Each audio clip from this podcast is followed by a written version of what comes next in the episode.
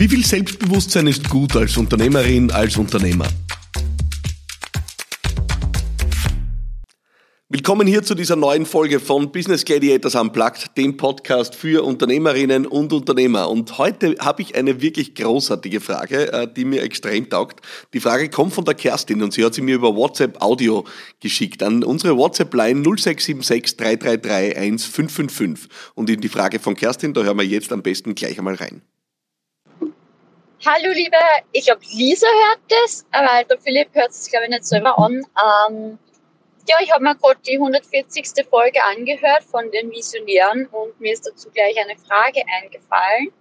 Und zwar, ähm, es heißt ja immer als Unternehmer, Unternehmerin oder wenn man die Selbstständigkeit eingeht und an Sachen wie Kundengewinnung oder Geschäftspartnergewinnung ähm, denkt, dann braucht man ja sehr viel Selbstwert, Selbstbewusstsein etc.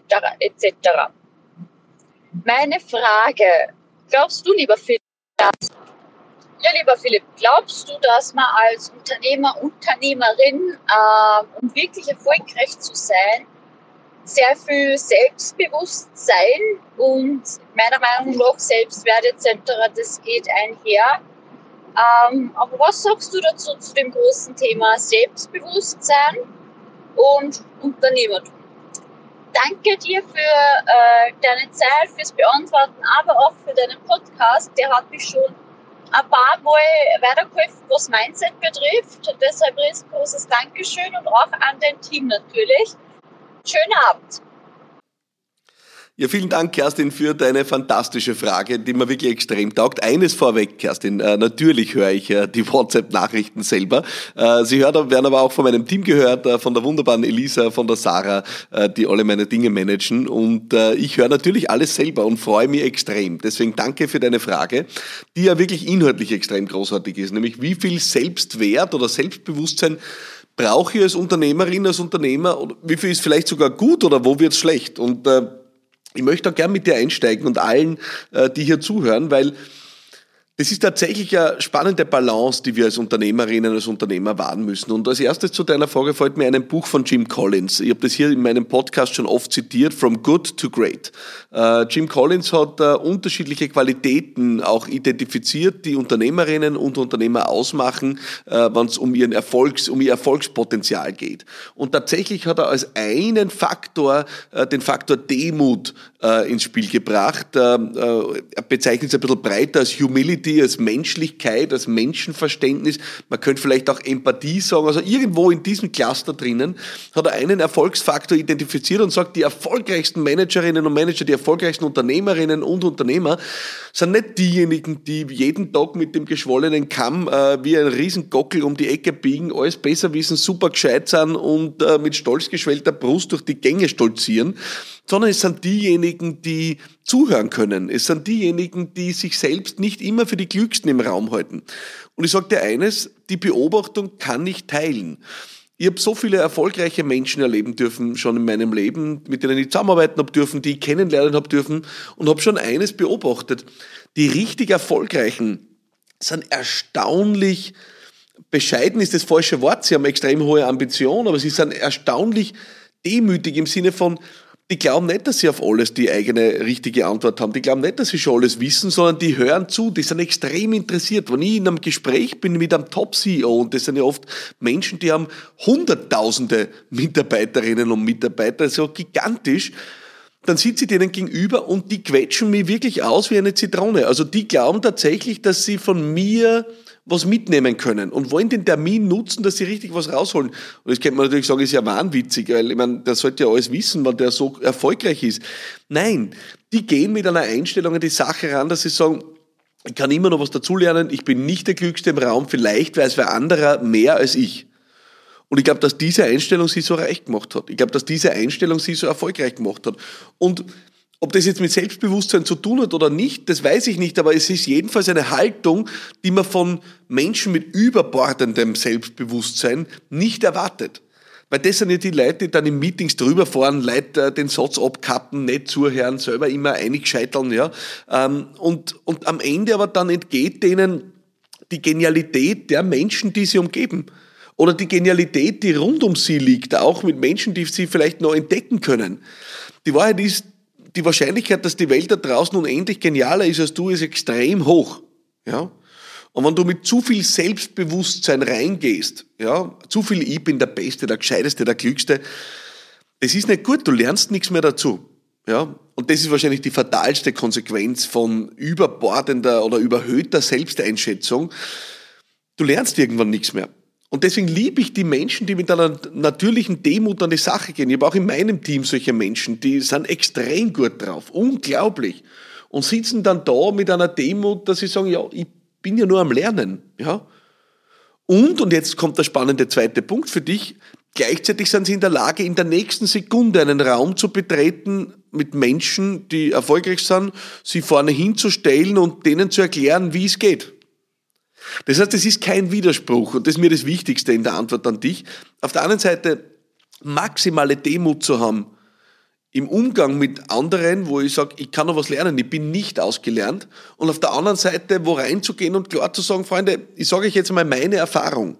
Ich glaube, eins, zwei, drei, vier, fünf ist der richtige Weg. Und das mit Selbstbewusstsein zu vertreten und auch dafür zu stehen, dass das einen Wert hat. Und ich glaube, dahingehend geht ja deine Frage auch, Kerstin. Mir war nur wichtig, die erste Dimension genauso zu beantworten, weil oft glauben die Leute, die, die schüchternen, introvertierten, die hätten weniger Chancen am Markt die Wahrscheinlichkeit ist extrem hoch, dass das oft sogar die erfolgreicheren sind. Es gibt Studien, dass die Extrovertiertheit nicht unbedingt zwingend immer zum Erfolg beiträgt, weil das eben Leute sind, die sich dann manchmal überschätzen und im entscheidenden Moment nicht zuhören oder andere fragen. Ja? Alle haben immer glaubt, Steve Jobs, der Messias, ist der Einzige, der Apple nicht nur am Leben halten kann, sondern groß machen kann. Na siehe da, der introvertierte ja, Tim Cook, der ihm nachgefolgt ist, hat den Börsenwert vervielfacht. Ja? Selbiges bei Microsoft. Ja, der polternde, der polternde Nachfolger von, äh, äh, von Bill Gates, ja, Steve Ballmer, der nur geschrien hat und laut war und extrovertiert war. Hat Microsoft geführt und dann kam Satya Nadella, eher introvertierter Geist, denkender Geist, wirkt sehr demütig, aber ich glaube nicht minder entschlossen. Und der hat den Börsenwert vervielfacht. Also ich glaube auch, dass wir in einer Zeit kommen, wo, wo die Menschen, die diese Demo an den Tag legen und diese, ja, auch Fähigkeit, mit anderen zu arbeiten, zuzuhören, sich weiterzuentwickeln, dass diese Fähigkeiten in der Bedeutung steigen. Aber, und das ist eben die zweite Seite der Medaille, du brauchst ja nichts vormachen, dass diese Menschen in der Lage sind, wann es darauf ankommt, aber sowas von entschlossen zu sein, mit sowas von einer ultimativen Klarheit in Dinge reinzugehen und ihr Ding durchzuziehen, das nur so kracht. Und die auch sich ihres Werts bewusst sind. Das heißt, es hat ein bisschen was Schizophrenes an sich. Auf der einen Seite gehst du durchs Leben und sagst, ich habe keine Ahnung. Und ich sage das oft genug zu meinem Team, ich habe keine Ahnung. Ich weiß überhaupt nichts. Ja, je mehr ich tue und je länger ich in dem Geschäft bin, umso mehr komme ich drauf, ich habe keine Ahnung. Es bringt mich in eine Haltung, dass ich noch was lerne. Und auf der anderen Seite stelle ich mich auf Bühnen und sage, Leute, so funktioniert's. Und es ist für mich kein Widerspruch. Und ich sehe sogar, dass wenn ich auf Bühnen stehe, das einen extremen Wert hat für Leute. Und da verlange ich ja Geld dafür. Und da fällt mir jetzt lustigerweise gerade ein, ganz eine spannende Debatte, äh, die ich gehabt habe vor kurzem, äh, wo ich aufgetreten bin bei einer Veranstaltung und dann äh, stürmt da eine Dame auf mich zu und sagt, sie hätte mich angefragt für eine Veranstaltung und ich, das läuft ja mir vorbei, das macht mein Büro. Und die Dame hat gesagt, das ist ein Wahnsinn, wie hoch mein Honorar ist und überhaupt und wie ich das rechtfertigen kann und und, und ich war ganz verdutzt, weil ich mir gedacht habe, das gibt's eigentlich gar nicht. Und das war eine Minute vor meinem Auftritt und sie hat dann noch gemeint, naja, sie wird jetzt einmal schauen, ob ich meinem Geld wert bin. Und dann habe ich natürlich die Bühne gerockt, so wie ich das immer mache, ja, und habe dort die Hütte zum Beben gebracht, habe äh, danach dafür gesorgt, dass Schlangen äh, anstehen, um äh, noch Fotos mit mir zu machen, sie mit mir zu unterhalten und äh, noch einen Benefit von mir zu kriegen. Also habe meinen Job dort gemacht, äh, den ich im Übrigen auch davor schon gemacht habe, weil ich äh, ja auch derjenige war, der dafür gesorgt hat, dass die Tickets verkaufen, ja, weil ich auch einen Wert äh, zur Veranstaltung äh, gestiftet habe, weil mein Name Teil der Bewerbung war. Und dann habe ich dort die Hütte zum Beben gebracht und habe natürlich abgeliefert in der Sonderklasse. Der Veranstalter hat sich am Boden gehabt vor lauter Dankbarkeit. Und am nächsten Tag habe ich der Dame natürlich abgesagt. Ich habe gesagt, dass ich werde sicher nicht dort auftreten. Wenn jemand keine Wertschätzung hat für meine Leistung, dann brauche ich da gar nicht diskutieren, geschweige denn verhandeln. Das kommt überhaupt nicht in Frage. Mit so respektlosen Menschen will ich keinesfalls arbeiten. Hätte ich das richtig und gescheit gemacht, wäre ich wahrscheinlich gratis aufgetreten bei ihr. Aber nachdem sie so respektlos um die Ecke gebogen ist und keine Wertschätzung gehabt hat, ist sie mit meinem Selbstwert in Konfrontation gekommen, ja, und der ist äh, ausgeprägt, weil ich weiß natürlich, dass das, was ich hier tue und leiste, was wert ist. Und das solltest du auch dir bewusst machen. Ja? Ähm, du solltest dir bewusst machen, was ist die Wirkung dessen, was du tust. Was hat das für Bedeutung für Menschen? Was wäre es denn dir wert, wenn jemand dir auf die Weise helfen würde, wie du das vielleicht anderen Menschen hilfst? Und diesen Wert zu erkennen und diesen Wert auch selbstbewusst zu vertreten, ohne arrogant zu sein, ist die zweite Seite der Medaille und es ist kein Widerspruch. Du kannst extrem demütig sein auf der einen Seite und kannst, kannst extrem selbstbewusst sein auf der anderen Seite. Und jetzt hätte ich mir nie gedacht, dass ich dieses Beispiel oder diese Erfahrung, äh, die ich gerade geteilt habe, jemals teile. Aber irgendwie passt es mir ganz gut, weil es ist überhaupt kein Widerspruch, dass ich sitze mit einem Gesprächspartner, einer Gesprächspartnerin und wirklich seitenweise mitschreibe, wenn ich mit Unternehmerinnen und Unternehmern sitze auf der einen Seite und auf der anderen Seite einer Person, die, die mit mir da rumhandeln will für eine Auftrittsgage, einfach mit keine Sekunde auseinandersetze, wenn das da respektlos um die Ecke biegt. Das heißt, manche würden das vielleicht als arrogant bezeichnen, aber ich bin mir einfach meines Werts bewusst. Ich weiß, dass wenn ich auf eine Veranstaltung gehe, erstens einmal äh, die mit meinem Namen vielleicht dann ganz gut Tickets verkaufen. Und ich weiß auch, dass ich natürlich bei der Veranstaltung meinen Job machen werde, äh, die Leute begeistert sein werden und am Ende dafür sorgen wird, dass die Leute vielleicht nächstes Jahr wiederkommen wollen. Das heißt, ich habe einen extremen ökonomischen Wert für so einen Veranstalter, eine Veranstalterin und da ist das Honorar, das ich nehme, eigentlich nur ein Bruchteil davon. Ja?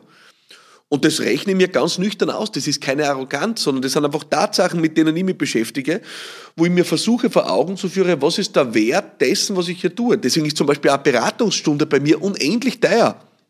Es gibt wirklich wenig Leute, glaube ich, die so einen äh, Stundensatz haben, wenn sie in der persönlichen Beratung sind.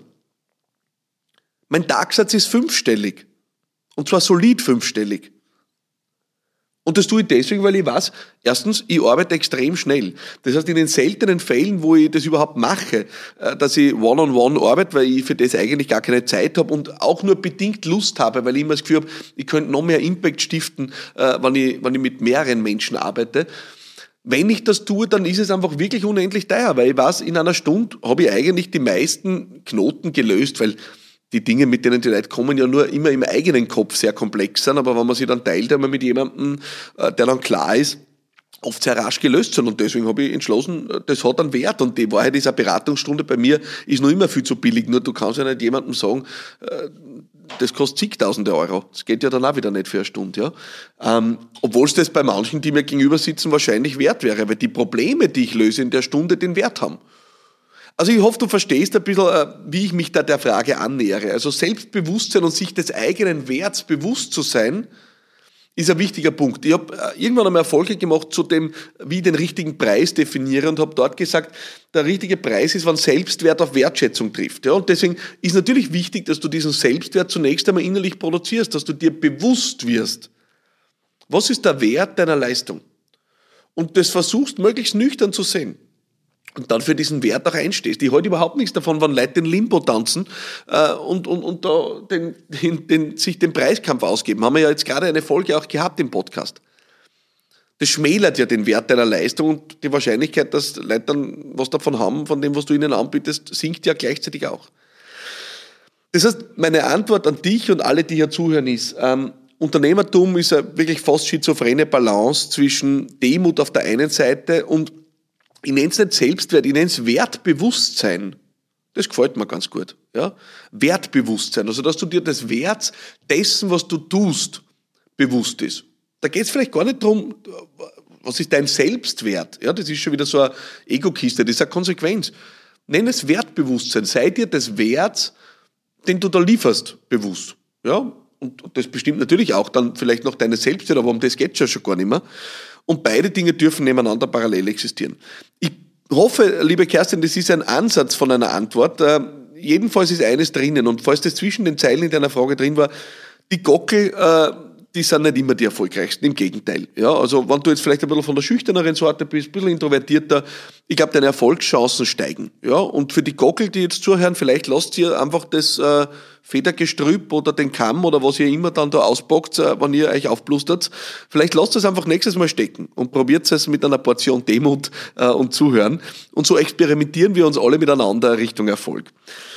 Ich hoffe, das war eine Folge, die äh, euch äh, gefallen hat. Äh, ich habe schon wieder das Gefühl, die ist komplett anders abgebogen, als ich, als ich mir das am Anfang gedacht hätte. Aber ich habe auch das Gefühl, durch das Feedback, das ich erhalte im Podcast, intuitiv sage ich immer, das Richtige für die richtigen Leute. Ja, also es wird irgendwer dabei gewesen sein, heute wieder der zuhört, der genau diese Botschaft braucht oder die genau diese Botschaft braucht. Und in diesem Sinne hoffe ich, das warst du. Äh, und ich hoffe auch, du schaltest nächste Woche wieder ein, hier bei Business Gladiators Unplugged. Ähm, mein Name ist Philipp Maratana und ich freue mich auf dich.